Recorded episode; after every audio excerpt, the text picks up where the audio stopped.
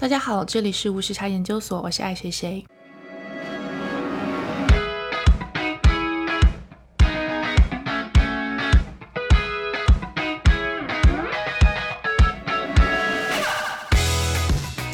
我和 Christina 第一次见面应该是二零一八年的二月过春节，我们一起尝过数不清的纽约餐厅，流连在各种酒吧，在昏黄的灯光下放肆的说笑。一起去过土耳其坐热气球，去夏威夷跳伞，有过很多会珍惜一辈子的美好回忆。非常遗憾，他马上就要离开纽约了。当然，也祝福他回到祖国的怀抱之后一切顺利。我想用纪念的方式来送别。和 Christina 还有我们共同的好友 Kenneth 一起聊聊这些年在纽约的生活。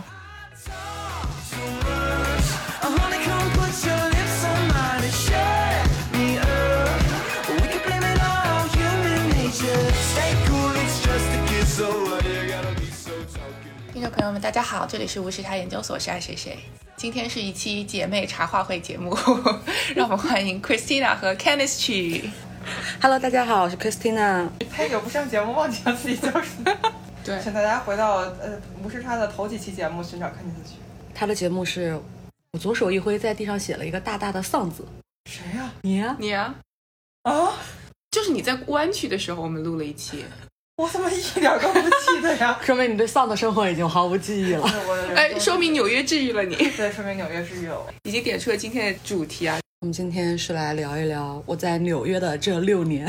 青春都奉献给纽约了。真的，我那天一想，真的是青春都奉献给纽约了。可是他给了我什么？渣男，夺走了我的青春金钱。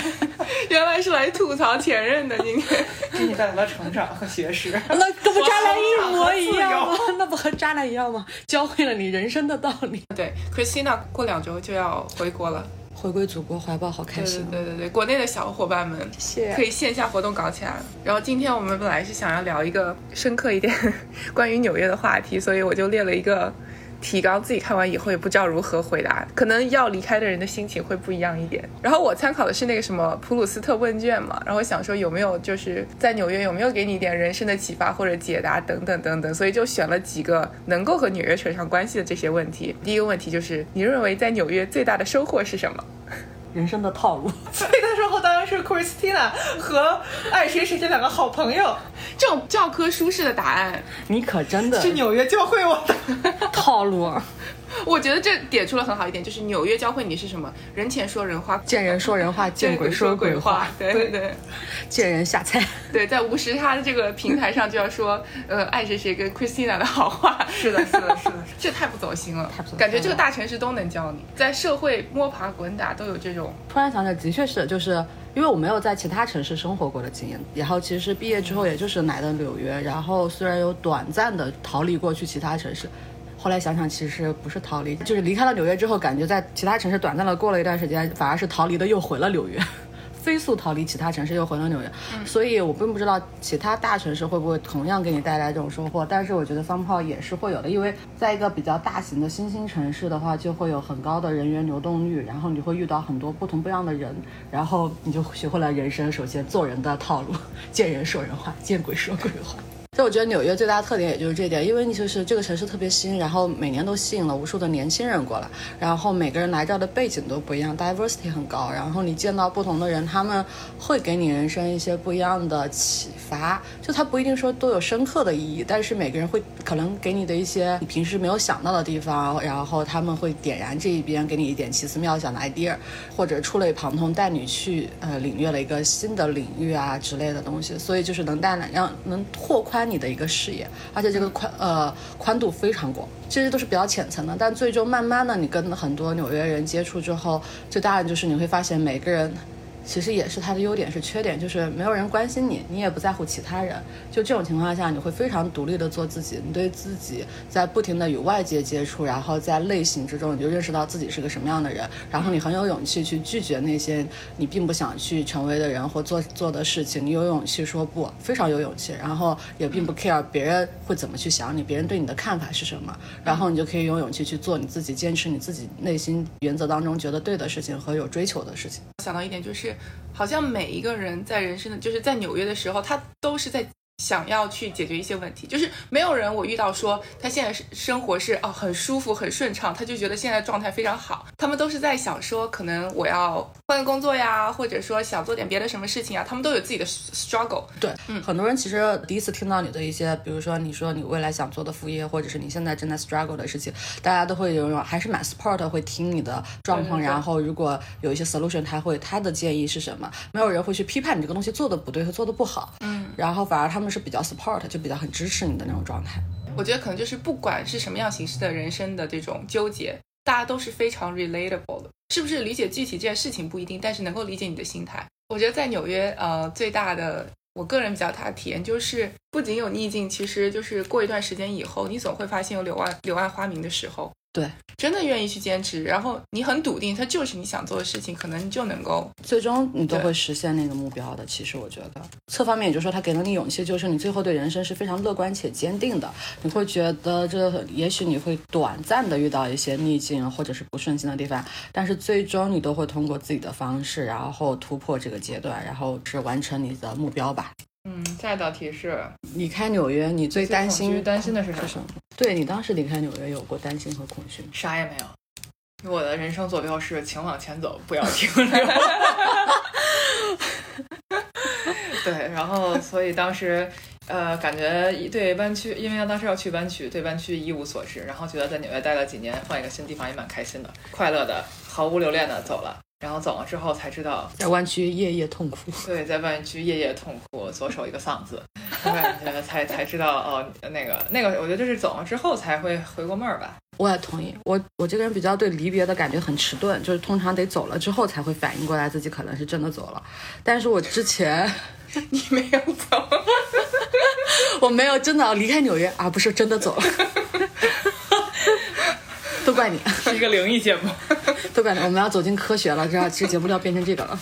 有过一丝担忧和恐惧忽闪而过，但我觉得那个不完全是离开纽约，当时还有一部分是对回国的一些恐惧，因为你不确定性很高。然后虽然我还蛮拥抱不确定性的，但是毕竟国内的 IT 行业的工作环境大家是。有目共睹，也是都听说过的。就当时有一些担心，是否自己能真的适应。我还是一个蛮需要一些很强距离感的人，然后所以我会担心会不会就是回国之后很难把握这种距离感，不知道该如何去处理一些东西。就这个有一丝恐惧，因为毕竟在这活太久，在这边待六年之后，的确是没有人对你有任何批判，然后你过得很舒服。但是回国之后，难免会遇到一些场合当中会遇到一些风言风语的话，那就是会不会我自己能很好的去处理这件事。但是现在后来，我原则就是不要为没有发生的事情而担忧。后来就没有想过这个，因为毕竟还没有遇到嘛。其实我本来出国的时候也没有想在海外长久定居，然后原定计划可能是在美国呃工作一段时间，体验一下，毕竟这边是 IT 的那种行业顶端。然后之后还是挺想玩的，想去欧洲转一转，然后最终还是会回国的。但是。疫情之后，发现就去欧洲非常困难。觉得这个时候不如就是，与其停滞在我现在这个状态下得过且过，不如大刀阔斧一点，就直接回国，然后就直接踏到最后一步去。我还是一个蛮有时候做有一些决定的时候会比较 push 自己一把，就是让自己没有退路，然后就不会去想东想西，然后就左右。就摇摆，不知道该如何决定。这样的话会推动自己一把。就是我一旦进入了那个下一个阶段，我能迅速的适应，然后去调整，然后重新拥抱新的生活。所以，所以我就会在这种大家会觉得啊，很多人就是都会问我为什么能那么快的决定回国，就是大家都会在这里面犹豫好久，因为就是会左右难以权衡，会有很多呃各方面的考量。但我在这种时候，我就会 push 一把，就是选一个 preference 比较高的，就是当下对我来说最想要的是什么。我现在最想要的就是，我觉得。还是职场上面有一些停滞不前吧，然后在我本身现在这个组合公司目前来看，没有一些比较好的解决方式，所以我想通过回国，然后经历一下国内的职场环境。既然最终你都是要回去的话，那不如现在就该回了。而且纵观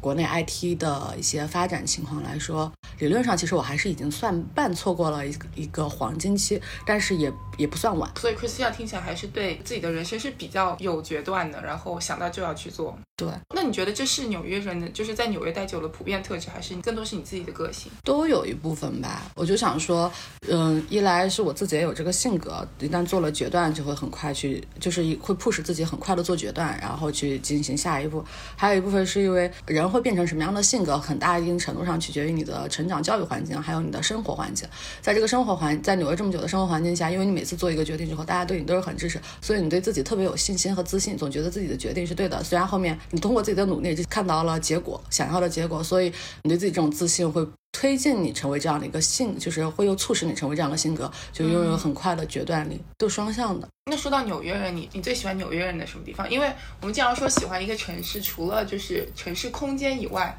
大部分的喜欢是来自于这个城市里住的人。嗯，或者是和他们这种交流或者日常的一些东西，在纽约生活这么久，你最喜欢的纽约人的特点是什么？其实我蛮喜欢他们，呃，从普通人哈，不包括我身边的就是像我们这样的留学生的朋友，而是大部分的普通人在日常中接触中的本地人或者是外来的。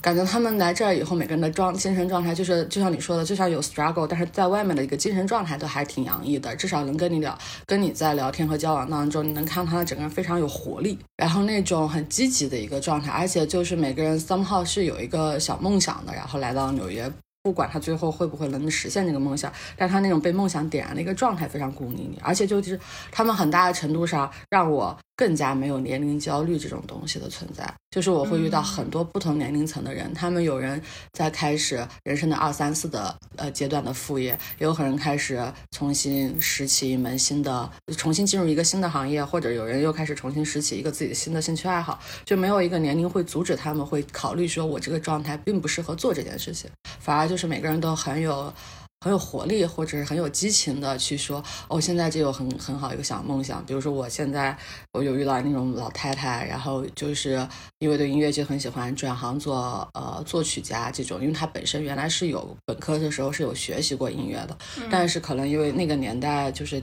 应该在二战左右，就是家人生子之后顾于家庭，然后现在就是相当于一老天年的年纪，但是又重新开始做这样的创作，我就觉得就是非常鼓励人的。嗯，Tennessee 呢？可能多样性，因为纽约五湖四海的人，哪个国家的人都有。我觉得可能是全美国可能是最多样性的一个城市，然后能让你看到，就就是有很多不同的可以生活的样子和状态，就有点像那个电影《Soul》里面的讲的，就是说到底是什么让你觉得就是纽约如此的可爱？其实就是就感觉你每天就算走同样一条路，呃，比如说你就是从 Chelsea 然后走到 Washington Square Park。嗯，但是你能期待你每天很短的一条路上能看到很多不一样的东西，然后那些东西像一些小的烟火、火花一样，会点燃你对生活、你对这个城市的热爱和你对你自己生活的一个积极乐观的心态。我觉得这一点是 是我喜欢纽约的一个点。就以前好像有很多人说上海和纽约很像，但是觉得不太像的一点是，比如在上海你是 you have to be in to be in，在纽约是 you have to be out to be in。就是在纽约，每个人都是希望自己是很不合流、很不一样的，大家也都不太在意。呃，另外，你你是怎么样的？说出来，就可能这一点体现在好的点就是在于你可以尽情的做你自己，不好的点就是在于可能没有那么你会觉得有些孤独和寂寞，因为没有那么多人在意你到底是怎么样的。我觉得就是你可以完全按照自己想要的方式来存在吧。就是如果你想要隐身，你永远不会显得突兀，因为。你和很多人都一样，就是不会因为我们是亚洲人，在纽约走在街上就会被人盯着或怎么样。但如果说像之前我去那个新奥尔良，在路上真的就没有亚洲人面孔，就是大家都是就是白人面孔嘛。就是这个可能是跟纽约纽约跟其他城市很不一样的地方。还有就是，如果你想要成为一个非常活泼外向，成为这样子一个形象的话，大家也不会觉得你奇怪。就是你想要成为什么样的人，你想在大家眼中有什么样的形象，都可以自己去塑造。而不会有过多的人来评价你，或者说告诉你什么是对的，什么是错的。就突然想到，很喜欢纽约人有一个特点，就是冷漠脸之下的一些温暖。就其实很，其实很多纽约人就是脸真的是很丧兮兮，就是那种非常非常 poker face，对，很冷脸的，就走在路上。但其实很多人其实挺温暖的，就包括你在路上如果遇到一些突发状况，就就是停下来伸手给你帮助的人很多。嗯，我其实也是这样。我觉得以前就是在。路上有非常多游客的时候，然后我就想要去某一个地方，就走得很急，我基本上就是 poker face，然后眼睛直视前方，完全不管边上发生了什么，然后就一直往自己的那个目的地走嘛。对，就就会步速很快。我觉得当时就是上次我们出去玩，我在机场，然后特别逗。我在机场的一个 lounge，我想问他，就是从你这个休息室走到那个我的登机口需要多久？然后那个门口的前台小哥就问了个问题：“你是纽约人吗？”我当时一愣，我就说：“呃。”我说是，他说啊，那你两分钟就走过去了。我说，然后我突然就，我觉得他应该是在开，呃，可能是在一个开玩笑语气。我说，那如果我不是纽约人，他说啊，那你可能要走个十分钟吧。感觉这个笑话大家才能明白，就是因为大家在街上的步速非常快，每个人感觉状态好像是对周围的事情非常冷漠，毫不在意。嗯，但其实如果突发状况还是非常温暖，会给你帮助的。对，而且可能别的地方的人不怎么走路，对 就没有像纽约，我朋友不能接受我每天就是感觉一直一直在大街上溜达的一个状态。嗯，对对对，我觉得这是我最喜欢纽约的一个地方。对，它很多东西是可以步行的距离到达的。对，而且有时候就觉得我也没有想要干嘛，我就想吃完饭去溜达溜达，就随便溜达溜达，然后说不定就能够遇到就很突发奇想的，走着走着突然想到说，哎，我想要个什么，那我可能附近在几个 block 里面我就能够找到，想吃个 ice cream 啊或者什么都可以解决。对，然后还有一次我印象很深刻是，我跟张爱迪吵架，就也不是那种很大的那种吵架，就是心情很不好，然后就下楼，结果我走出那个。我们那个楼的那个第一刻就遇到一个人，然后他上来就跟我说了非常温暖的，就说哦什么 Have a great day，或者说说你的裙子很漂亮之类的，就是很简单的一句话。然后瞬瞬间我就被点燃，就没有阴霾，就直接就驱散了，就是那种很快乐的一瞬间。张阿姨并不知道发生了什么，感觉就突然你开心了。对，对的。但是我觉得这就是可能纽约人会非常温暖的一面吧。嗯，不知道你有没有经历过，就是和纽约人的一些不好的经历？你会觉得说纽约整体城市有一些特性，反而是你不喜欢的。好像都是我能接受的，没有到不喜欢的程度。嗯，多样性还是太广了，所以很难有某一种现象会成为很大的影响到你日常生活，会让你对这个城市生厌，或者是并不喜欢，希望它能被改掉的一点。对，嗯除了呃公共交通和卫生要好一点以外，嗯 这是这是城市的公共交通和卫生实在是太差了。嗯，也可能就是说有一些个人的经历，就是它不能够代表纽约这座城市或者城市里的人。那 Christina，你在纽约生活这六年里面，有没有什么就是记忆很最深刻的事情？没走过心没有。我这个问题真的就是有一种对深刻到底是好还是不好呢？嗯，都可以吧。但是我好像并没有什么深刻的事。这么说，我的人生有点肤浅。或者有哪些瞬间？有很多开心的 moment，就会让我觉得在未来的很多如果呃难过的一个阶段什么的时候，只要想起它，就会让我觉得能平缓心情，能帮助我比做。如说对，就包括跟你们喝酒的很多瞬间。最近的一个就是上次重聚的时候，最后大家明明穿的非常 fancy，然后去了一个漂亮的 lounge，最后全来我家吃烧烤，哦，对对对对对对对是对 就六个人又窝在我家这个小房子里，然后吃烧烤，然后穿着礼服裙，然后囤在地上吃烧烤。还有我们还有照片为证。对，感觉好像过了很久了，这个就朋友还会一直在身边那种状态，很 warming，就是会有突然有一种就是 friends 那种感觉。但这种你觉得会是因为在纽约才会有？其实就是你在可能你在一个城市待久了，你有一些非常 close 的朋友之后都会有，然后但是这个足够就是这种珍贵的一些情感和这些回忆都会让你保存很久，给了你未来一些支持。嗯，所以说到最后还是人和人之间的关系，而不是说你对一个地方的留恋。地方的留恋最多还是你在这儿发生的所有的事情，你跟不同的人的交集，嗯然后他给了你最后交织以后编织出来的一个回忆网。还有很深刻的一个地方，就是我对这儿的博物馆的所有所有的博物馆都印象非常深刻，是我觉得它的博物馆之数量多，然后广度之广，然后但每一个小博物馆之后，它做的精细，就是尤其这种小众博物馆，它做的精细度之深，给我印象非常深刻。就是我没有，我不知道回国之后有没有体会到这种，也许他们在慢慢开始做，但是目前为止，纽约我能感受到，就是它除了大家普遍意义上去的历史博物馆、艺术博物馆、现代艺术博物馆，它会有一些属于不同种族人为自建立自己的纪念自己的移民史而建立的一些小博物馆。然后那些保存，然后就是对于你研究这个族裔的一些发展史，就真的很有用。然后作为一个外，就是你可能外族人去了解这个民族的时候，你就会有非常大的触动。就印象很深刻。然后包括在长安堂就唐人街附近的一个华人移民博物馆，那个其实并没有做的很好的商业化，但是它保存的资料很多故事，真的会给你很大的触动。还有包括爱尔兰人的那个小博物馆，那个博物馆我觉得非常神奇，就是你周之家旁边有栋破楼，你们知道？没有人会意识到那个破楼，就是你那么多次去周之家吃饭，你都不会意识到那个破楼。但我后来就去了爱尔士博物馆，才知道那个破楼是原来。就是一百多年前，一个 Irish，就是当时 Irish 移民过来之后会聚居的一个地方，然后那栋楼就被博物馆买下来，所以那个楼一直都是一百年前那个梁啊，非常破，他们只能做简单的一些维修，保证它的原样和它楼不塌。然后他当时就会带着你去进入那个楼里面，然后在那个很旧的楼里面看他们的城市，然后跟你讲是他们一百年前的历史和一个状态。我觉得这种保存方式真的非常好。然后还有一些非常奇奇怪怪的小众博物馆。这个给我非常深刻的印象，也是我很喜欢纽约的地方，就是它促使我，我本身是个还挺喜欢一些城市发展史和历史的人，然后我就开始会留意我在街边偶尔路过的一栋楼，我会去下意识的去搜，我觉得这栋楼挺好看的，我就会去下意识的搜它的建筑历史，它建于哪一年，它的一些事迹。包括我之前住的一个呃公寓对面，就是有栋老的红砖楼。有一次因为好奇，我就是搜了一下它，发现它是一个二战时期建的建起来的一个老老人院，然后是用来纪念当时一个退伍的将军还是什么，我都忘掉了。但是就感觉每栋楼故事都有，就每栋楼背后都有很多的故事。而且我发现，就是纽约可能虽然说它有很多新楼起来，但是它老楼都有保留。就是你可能走在街上，你跟这你经过这个老楼的时候，几十年前、一百年前，就是有那些。历史上很著名的人，他们也在这里生活。就我们之前不是去了一个酒吧，是达利画的那个，就是墙壁的那个画嘛，嗯，对吧？就是就是这种喝那个 Bloody Mary 哦，然后就是那种时刻，你会觉得说有穿越时空的感觉，就有跟历史有碰撞，你会觉得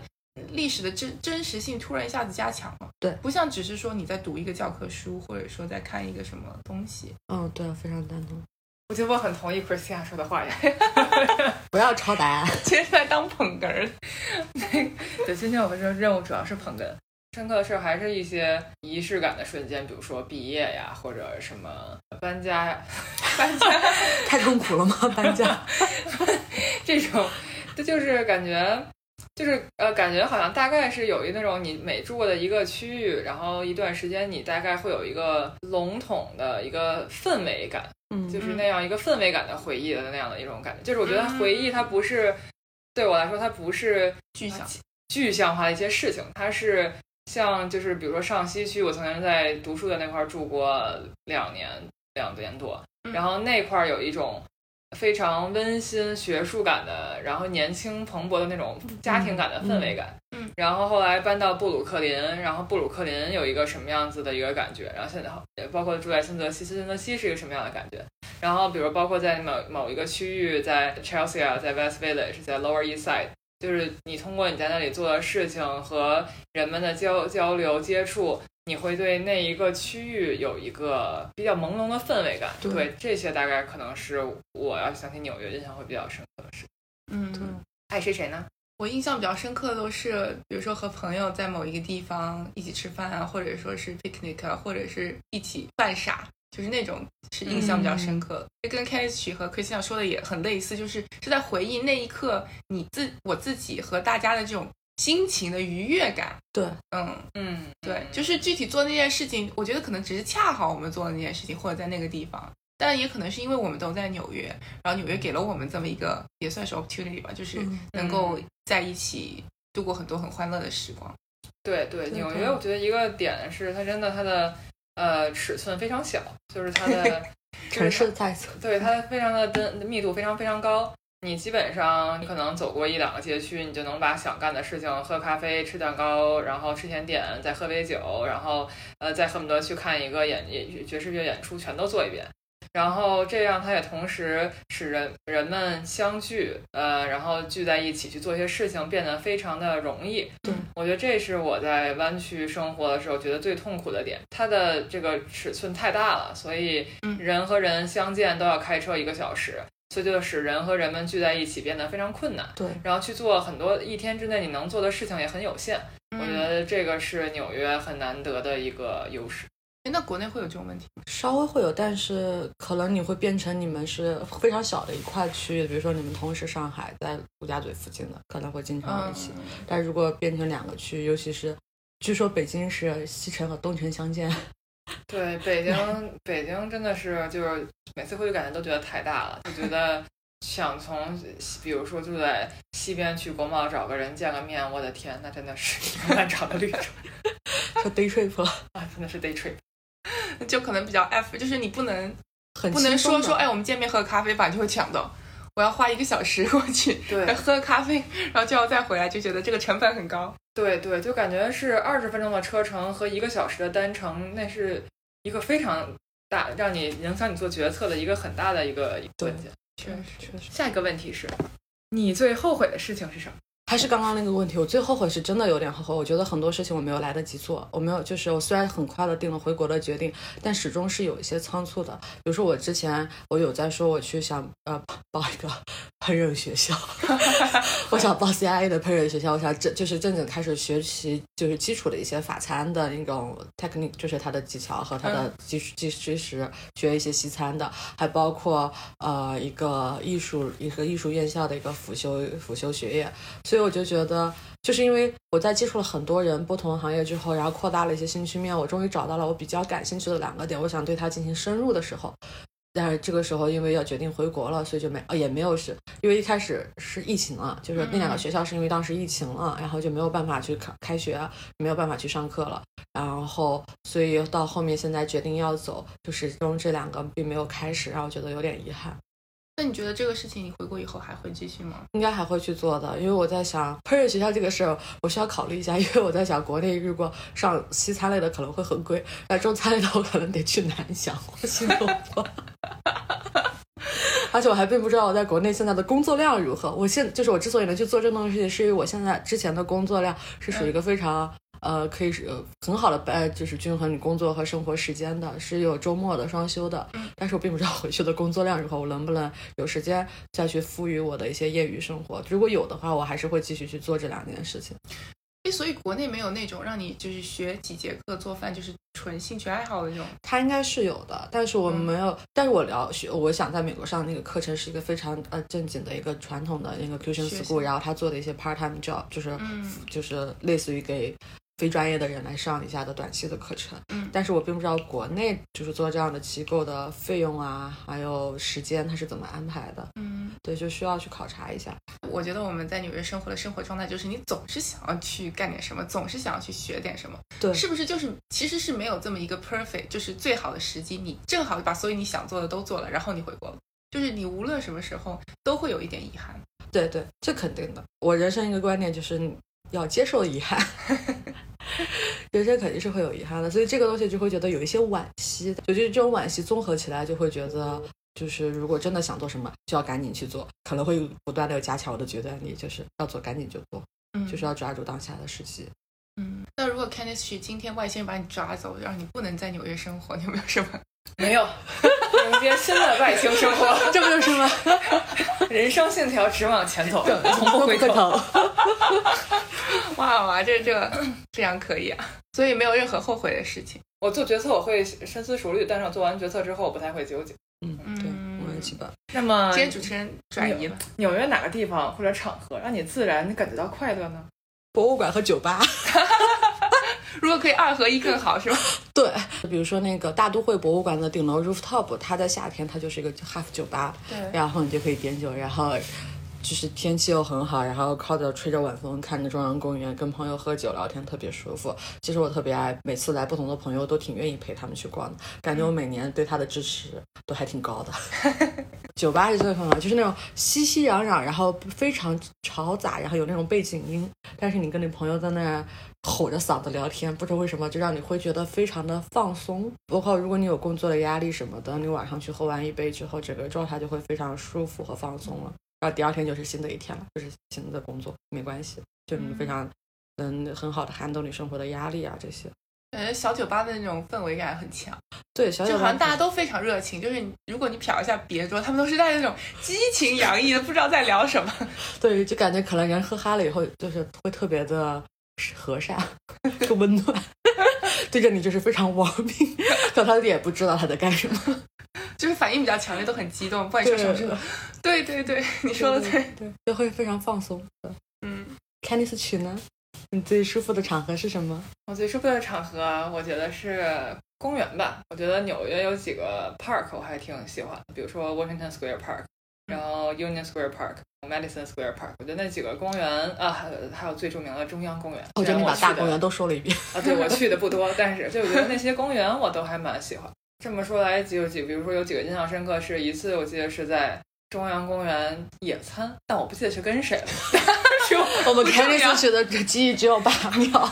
对，但是我记得当时是就是坐在那儿，然后喝着酒，然后吃着东西，然后看夕阳，然后从公园，就是你它它的公园，你外面还是能看到高楼，然后夕阳从高楼另一侧落下去，当时印象中非常美。还有一次，我跟树树去看了一个电影，在 IFC，是我记得好像是讲叙利亚战争的，嗯，然后当时就看了之后，觉得心情非常非常沉重。然后同时也觉得，一方面你会觉得它是另一个世界的事，但它又它是在同时在在这个时候发生的。然后我们当时看完了，就走到旁边的呃 Washington Square Park，然后它里面有一个大中间有一个大的喷泉，然后夏天的时候有时候它喷泉关了，会有人在那个呃弯的那种，就是它是一个斜坡嘛，里面滑滑板，那就有很多人在那块滑滑板，然后也有人在旁边弹奏音乐，然后也有很多情侣在旁边卿卿我我，同朋友们同就是学生们年满优的学生聚在一起聊天。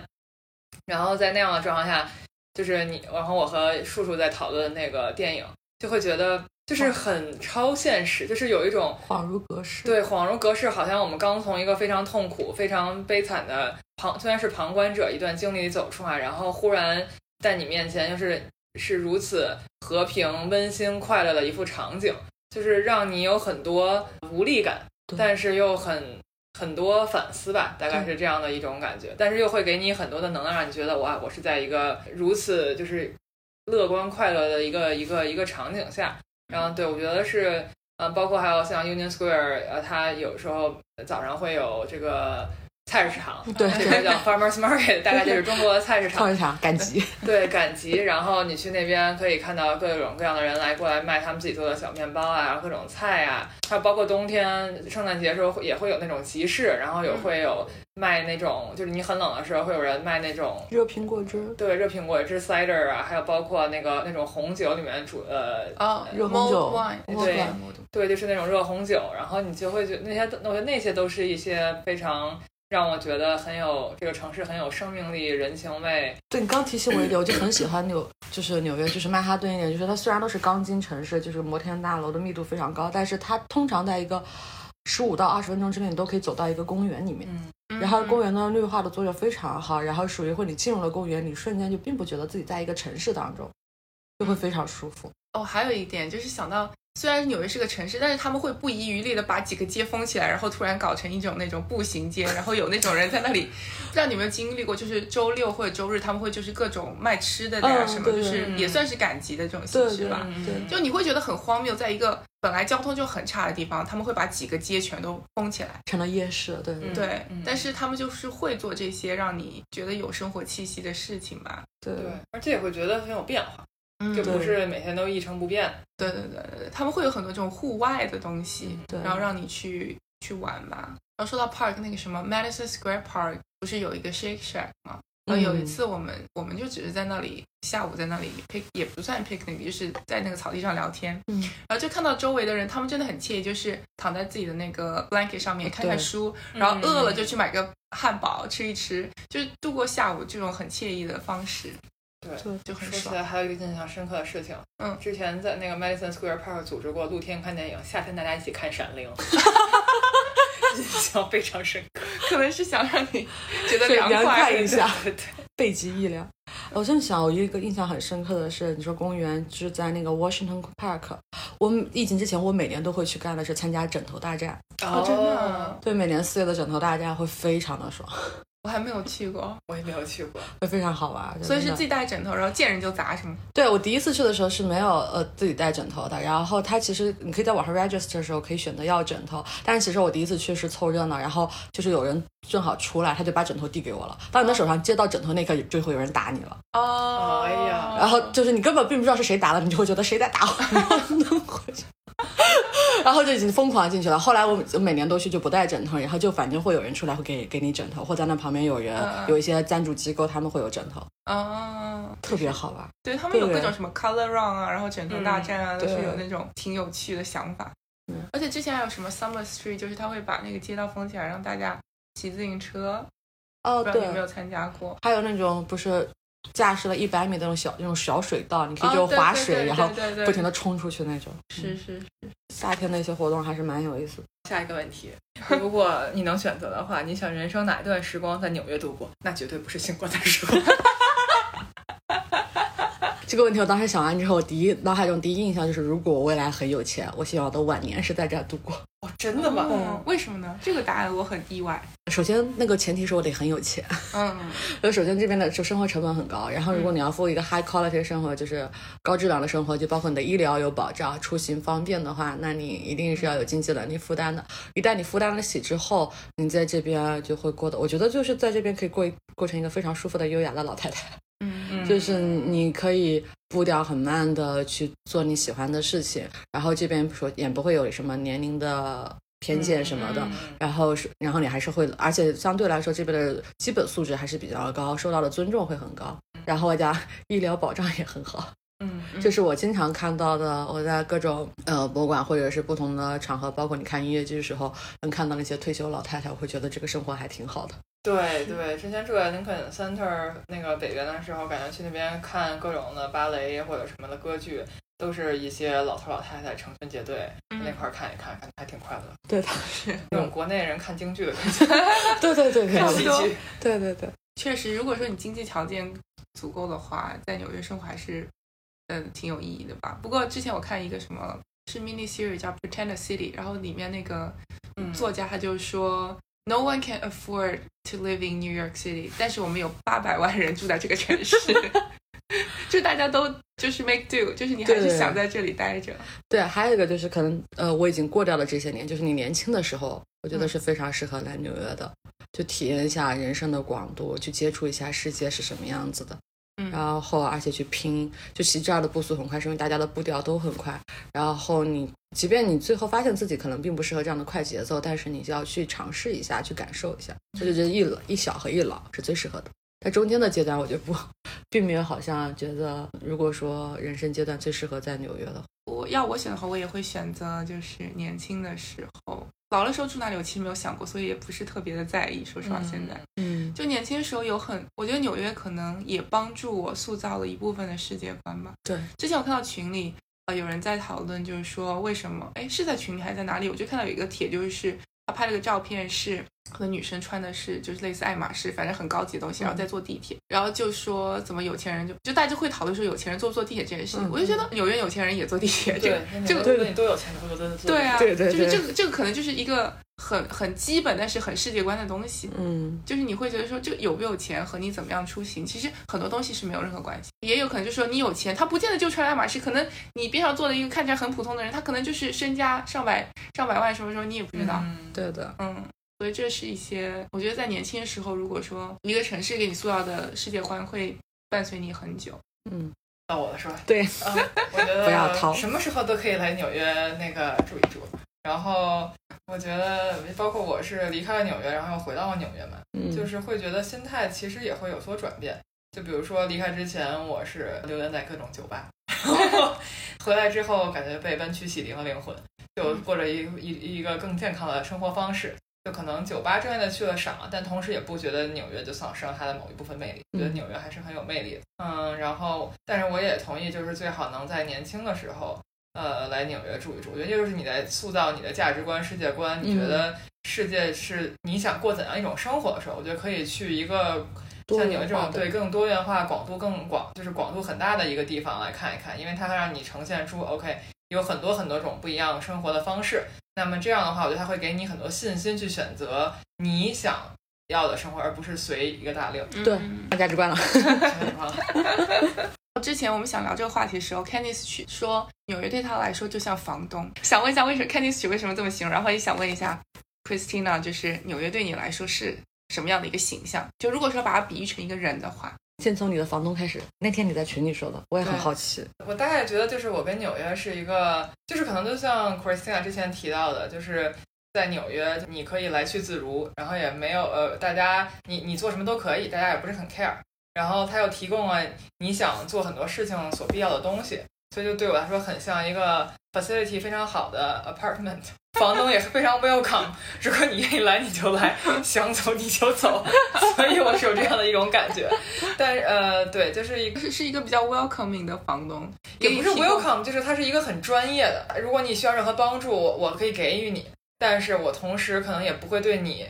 像中西部的那种人一样那么的热情。然后你是我的爸第二个女儿，你住在我家里，没有那种感觉。嗯，对，我觉得它是一种很舒适的距离感，但是同时它也会给你提供到就是一切你想要的东西。Christina 我觉得像个朋友，是什么样的朋友呢？就感觉是能陪伴你度过很多生活的不同的困难阶段，然后给你一些温暖的 support，同时他又非常有趣的朋友。就虽然他的朋友也会很多，嗯嗯但是它会让你觉得它会很很大的丰富你的生活的一个状态，嗯让你随时随刻想起来都会觉得非常开心，呃，很很受到鼓舞的一个朋友。我觉得朋友这个说的很好，但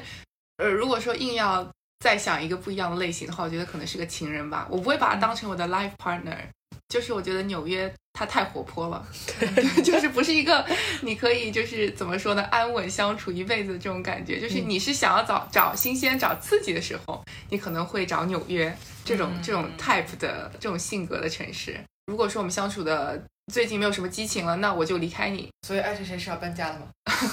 我觉得最可怕的想法就是说，我要在这个任何一个城市啊，就我要在这个地方过一辈子，一辈子嗯。我觉得这是最可怕的。对，就说我不见得说我现在就要走或怎么样，但是我希望我有这个选择，就是我想要走的那天我就可以走，对那是一个嗯比较好的心理状态吧。就如果跟你说啊，你要买一个房子，然后你的余余生生就在这里度过，过我觉得很可怕。对，那会不会纽约这个情人太好，以至于让你发现别的地方没有那么的 attractive？就像你一样，走了再离开，走了再来。这个也不是问题啊，就是你已经知道最好，你有你已经拥有嗯最好的的话，那也不错。但是好是对比出来的，就是你如果一直跟着这一个情人，你就不知道他是不是最好的，你心里的欲望就是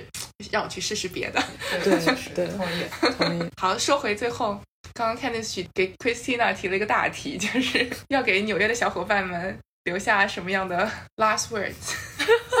感觉我在这的朋友好多，而且大家的性格都各异，很难有一个 last word 送所有的人。但我觉得最好的就是所有的人都要都能得偿所愿。我觉得求人得人是个最好的祝福。就是万事如意呗。对，万万事如意还不是这样，对，还得偿所愿最好，最自己最好。好，收到，感谢。你们会不仅收到 last word，你们还收到我搬家之后的各种 next 遗产。遗产对，我的家居们。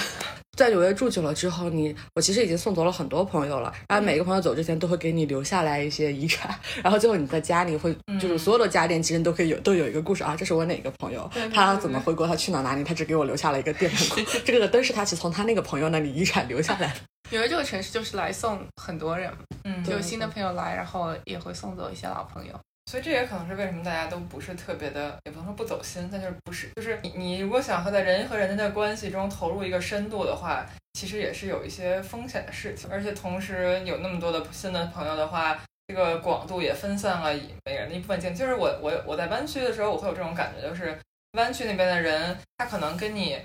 交朋友交往起来成为朋友会很慢，但是会形成一个更深、更更深入、更 close 的一个关系。嗯。但一旦就是你们成为了朋友，嗯，但是在纽约的话，可能就是因为大家的精力有限，但是能遇到的人太多太多，嗯。然后来来去去的人也太多太多，所以大家在每一个人身上投入的时间就相对来说会少。我觉得是在纽约，就是你不会花太多的时间去。如果说是一个新朋友的话，如果说他那没有在几次跟你见面的时候就直接很契合，你们俩就觉得嗯 soul mate 的话，你可能就不会花很多 effort 嗯对去跟他约或怎么样。嗯，嗯对嗯但是我觉得还有一点比较好，就是在迎来送往之后，你会在世界各地都有朋友。哎，对对，同意。同意。我未来的目未来的计划就是去去 Christina 的家乡采一采茶叶。对，就是你到哪里都可以找到自己当地的小，就是认识的小伙伴。那我希望你下一个阶段可以去欧洲，我就可以去，我把我欧洲的朋友介绍给你。可以。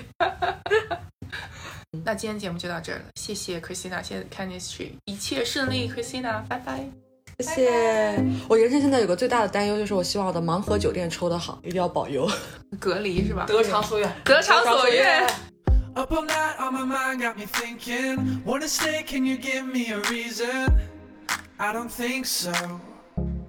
I don't think so. 在纽约这些年，我认识了很多很多新朋友，但也送走了很多老朋友。我猜大家都想过，为什么好像年纪越大，身边的朋友反而越少了？之前有一天，张艾迪突然很不开心地跟我说，他想约几个以前的朋友见面，都不太顺利。大家不是有事，就是敷衍地说 “sounds good”，却没有付诸行动。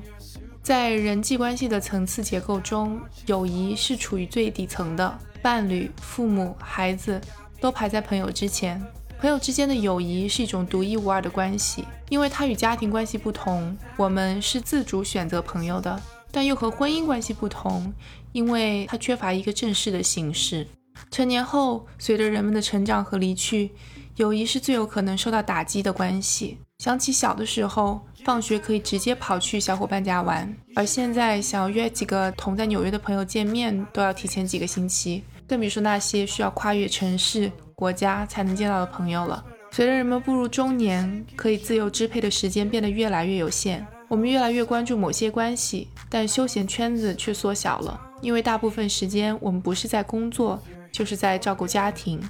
这些似乎都比友谊更紧迫。所以节目的最后，我想向大家发起一个挑战，给一个很久没见的朋友发起一个邀约，可以是简单的喝杯东西聊聊天，或者是做一件你们以前常一起做的事。期待大家在评论区里分享你们再续前缘的故事。今天节目就到这里，我们下期再见。If this is love, I don't want it. All my friends keep saying that I'm way too good to you. 无时差研究所三周年周边产品详情和购买链接，请见本期播客的详情页。欢迎大家多多支持，让我们一起期待无时差研究所下一年再创辉煌。